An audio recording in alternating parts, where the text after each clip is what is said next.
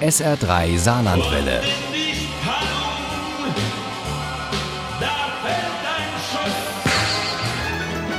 Der Krimi-Tipp. Hier ist SR3 Saarlandwelle am Samstagabend. Hal Chalice, eine australische Ermittlerlegende. So real gezeichnet, so einfühlsam wie knallhart bei seinen Ermittlungen. Ein echter Inspektor eben und ein leidvoll geprüfter Mann.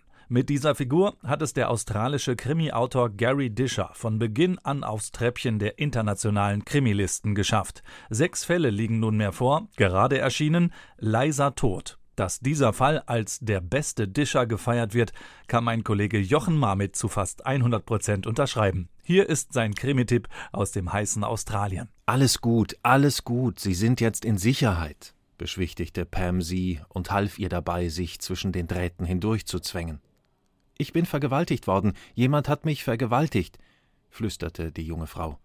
Ich heiße Pam, das ist Scobie, sagte sie. Wir sind Polizeibeamte. Die Frau erstarrte, als wollte sie davonlaufen. Schnell ist klar, die aus dem Gebüsch taumelnde junge Frau wurde von einem Mann in Polizeiuniform vergewaltigt. Die Spurensuche beginnt.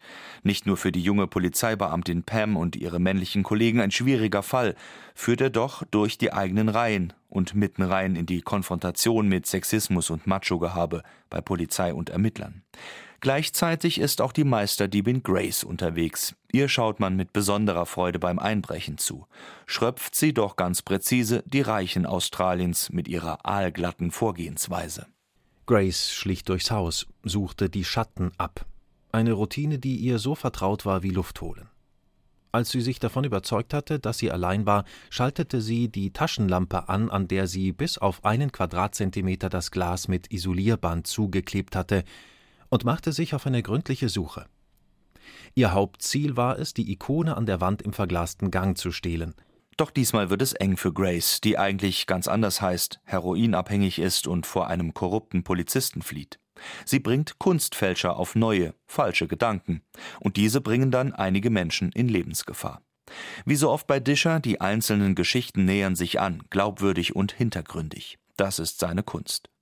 Ganz wichtig dabei die natürlichen Gegebenheiten, die Landschaft, die Orte, die Straßenläufe, die Lokalitäten. Kovirupt war ein nettes Städtchen zwischen dem South Gippsland Highway und dem breiten Band des M1 Motorway. Flaches Farmland im Nordosten des Städtchens, von tiefen Entwässerungsgräben durchzogen.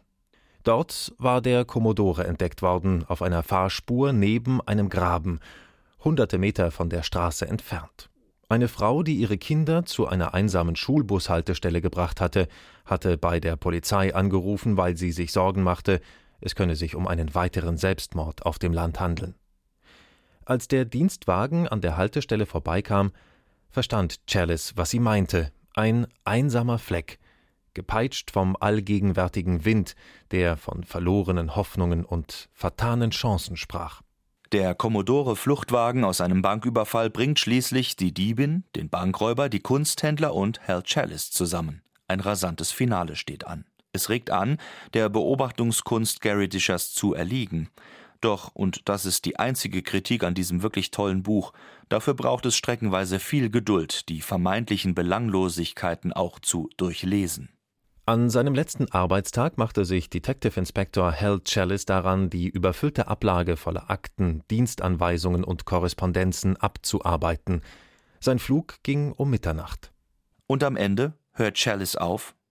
Discher versteht es wirklich bis zur letzten Zeile die Spannung zu halten. Ein letzter Kniff, der auch dann tief in die Einwanderergeschichte hinter der Geschichte führt, dort wo die wahre Diebin Grace ihren Anfang nimmt. Das ist blutig und hat auch mit der bereits erwähnten Ikone zu tun.